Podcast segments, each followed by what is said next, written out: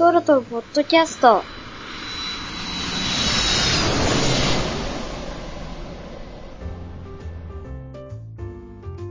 前回からの続きで超音速機の話、今回は NASA の実験機の話、それから FAA のレギュレーションの話をします。あともう一つちょっと紹介したい飛行機としては、はい。えっ、と、X、X59 っていう、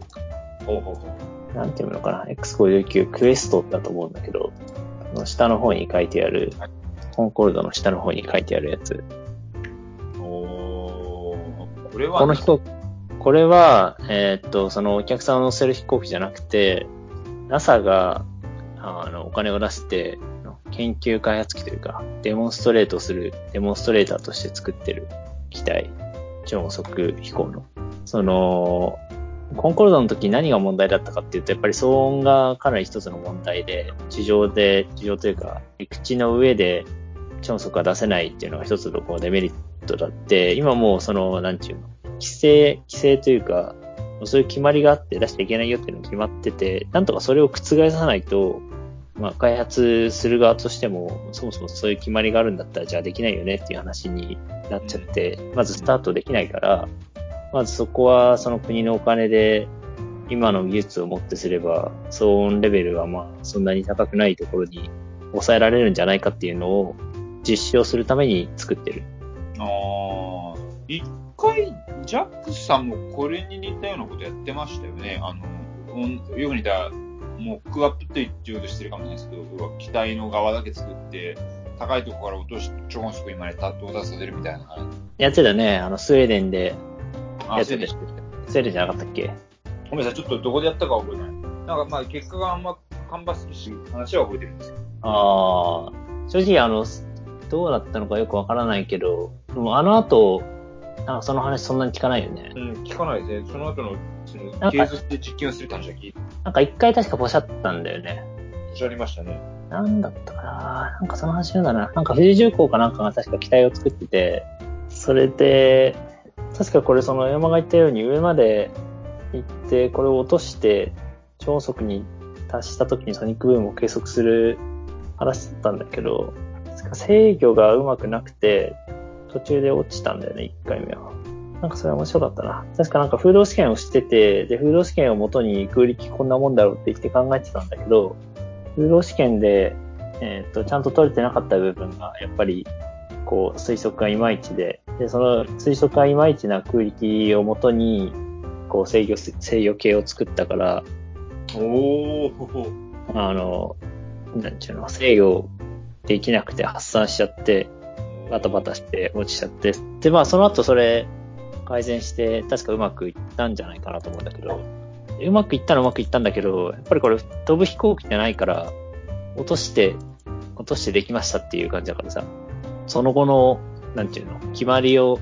覆すだけの力を持ってなかったんじゃないかなというのが、あって勝手な推測なんだけど、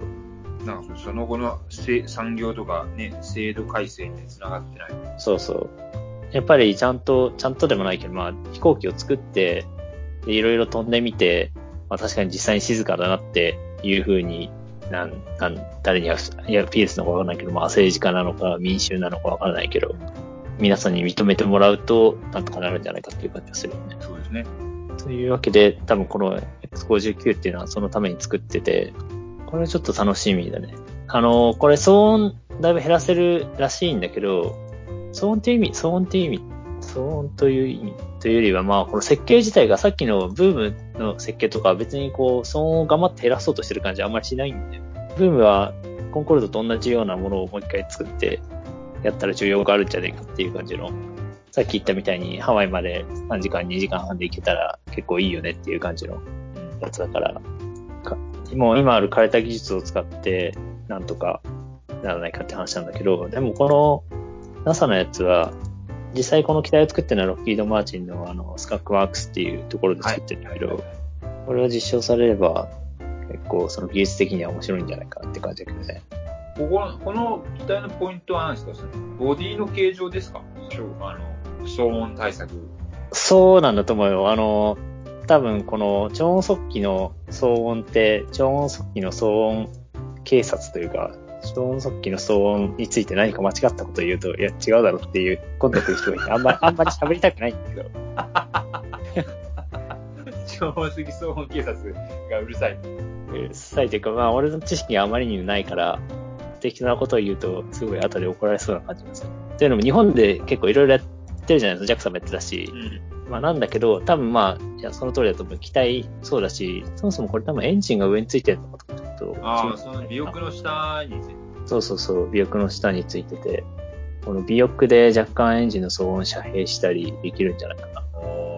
あとはこの鼻が長いのがとにかく特徴だよね。この全体の長さの半分ぐらい鼻だよね。ああ、確かに。面白いですよね。その、まあ、超音速らしいデルタ翼と、あとは、カナードみたいなのがついてる。ああ、そうだね。確かに。鼻となんでこんなとこに鼻ついてんだろうね。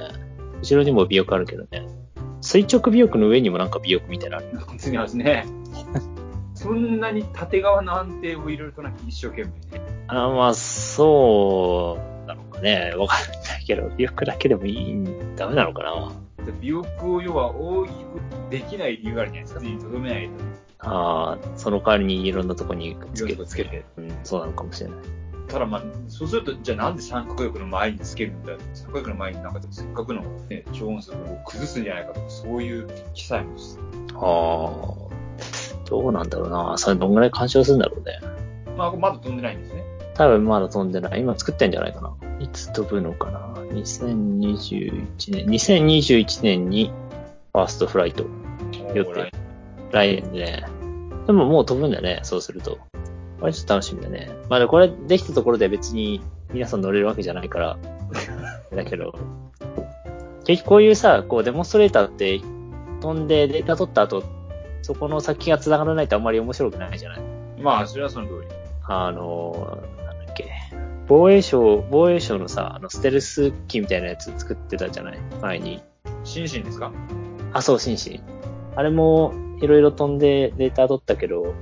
今もう飛んでないじゃない？ああれは F35 のためにやったんじゃないですか？を導入するにあたっていろいろ考えてたんで。ああ、まあそうなのかもしれないけど、でも F35 だったら F35 初めからやればよかったんじゃないか、こう、共同開発すれば。ちょっとその思惑はわかんないですけど。いや、まあまあ、なんか、要は、交渉材料に F35 を導入するにあたって、まああ、それはあるのかもしれない。これぐらいのステルスやるのに F35 こんなもんじゃんって言えば、ちょっとは強気に出れますよね。うん。あとは、まあ、カタログ値だけではわからないところがあるから、あの癖っていうのを事前に知った上で、その購入交渉に乗るっていうのはまあ大事なこと作らないでしまあそうだね。その交渉的な意味では、多少意味がありそうだね。どんだけ作るのが難しいのかとか、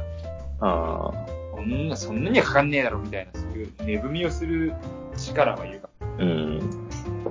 そそうだなそれがどのぐらいそのデモンストレーターでわかるのかっていうのはあるけどね。そういうわけでこれができると、もしかしたら地上で超音速飛行ができるようになるかもしれない。な。というプロジェクト。はい。あとは、まあまあ、そんなもんかな。今日話すことは。まあ、あとちょっとずつ、この規制側も変わってきてるっていう話が一つあって、アメリカの連邦航空局の FAA が、そのさっきも言ったように、地上で、地上で？地上で、陸上で超音速を出しちゃいけないっていう、まあ、規定があるんだけど、まあ、それに加えて、そもそも超音速での飛行試験、試験自体も、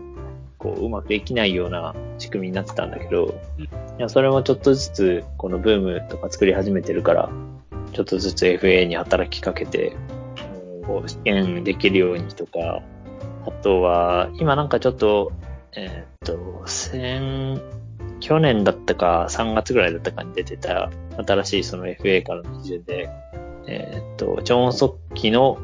えーっと、離陸着陸の時の騒音の基準を作ろうっていう、その、作る土台というか叩き台みたいなのが出てて、なんか今までそもそもそういうのがなかったらしいんだよね。でそういうのないから、こう、いちいち、こう、一から交渉したりしなきゃいけなかったんだけれども、まあ、とりあえず、叩き台を作って、それベースにルール作りをしていこうっていう話が出ていた。超音速のその騒音に関しても、さっきの NASA の話も含めて、2020年、なんか2年おきに、その段階での技術を評価して、もしよかったらちょっとずつ、その基準を緩和していこうっていうのを2年おきに開催するらしい。例えばに NASA のやつが2021年に飛んで、その年データが取れたら、2022年のその時にうまく間に合えば、その次からのこといけるかもしれない。なるほまあ、そんな感じかな。なんか質問ありますか？ど。いや、大丈夫です。